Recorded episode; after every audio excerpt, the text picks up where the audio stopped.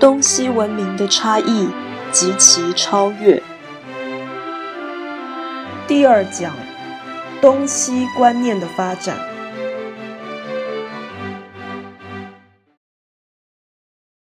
现在要讲的课题是东西观念的发展。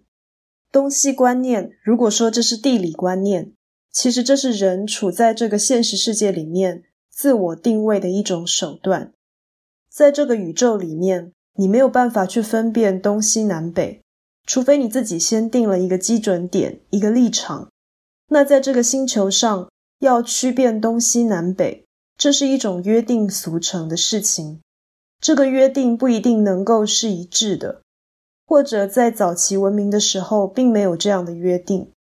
所以，东西观念的发展其实不是科学的观念，它是人文的思想。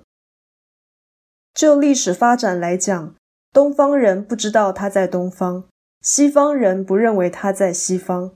东方西方这个观念开始出现，是东西民族或文化接触的时候。那我们就要看是哪一个势力比较强盛，而能够出现所谓的本位立场。否则的话，东方西方到底应该以哪一个做基准来确立呢？东方西方这个观念是文明的观念，不是文化的观念。这个意思是说，东方西方是比较优越的文化，或比较落后的文化这样的差别。它并不是地理位置上的东方西方这样一种定义。那就是说，最早的东方西方的观念是波斯跟希腊的战争，那是希腊人决定了他们是西方。因为他们参考对象是波斯，波斯在他的东方，所以这是西方本位立场造成的东西观念，并不是说这有一个绝对标准是希腊人一定要说自己是西方，因为他参考的对象是波斯，这是最早期的文化冲突，因为希腊人认为波斯是落后于希腊的，那波斯在希腊东方。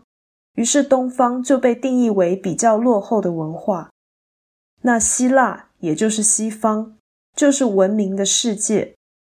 在这样的一种脉络之下，慢慢的出现了东方西方的这个传统。东方跟西方的界定是根据文化的素质，不是根据地理位置。如果希腊跟波斯是最早的东方西方观念的发源地区的话，那其实所谓的东方到底有多大？西方有多大，在当时还是不能确认的，因为东西方接触是很小的。如果希腊之后没有强盛的文化接续了这个所谓的西方文明，那个东西对立的观念应该会消灭或转变。那就是罗马继承了希腊，而自愈是比较进化的文化。事实上也确实是如此，所以东方跟西方各自发展出一个传统。使得东西方的对立成为确定。东方不是为西方而存在，就如西方不是为东方而存在。这是因为东方文明跟西方文明都应当是为了真理而产生，也就是说，没有一个文明是为了另外一个文明而存在。所有文明都在追求同一个目标，同一个终极的目标，那就是透过进化来接近真理。在历史上，东方人并不知道有西方，西方人并不知道有东方，这是一个长期的状况。而这个状况并不会妨碍双方的进化，因为当时的文明层次并不高。那早期的文明呢？东方文明、西方文明都有能力自己去发展。比如说，谈到这个高科技，有一些地区、有一些文化，它自己没有这么雄厚的知识传统。它的发展还非常缓慢，那这种状况在文化交流之下，落后的文化可以直接引进高科技。可是如果是比较粗浅的科技，这不太需要见习，不太需要交流，每个地区大概都能发展出那样的技术。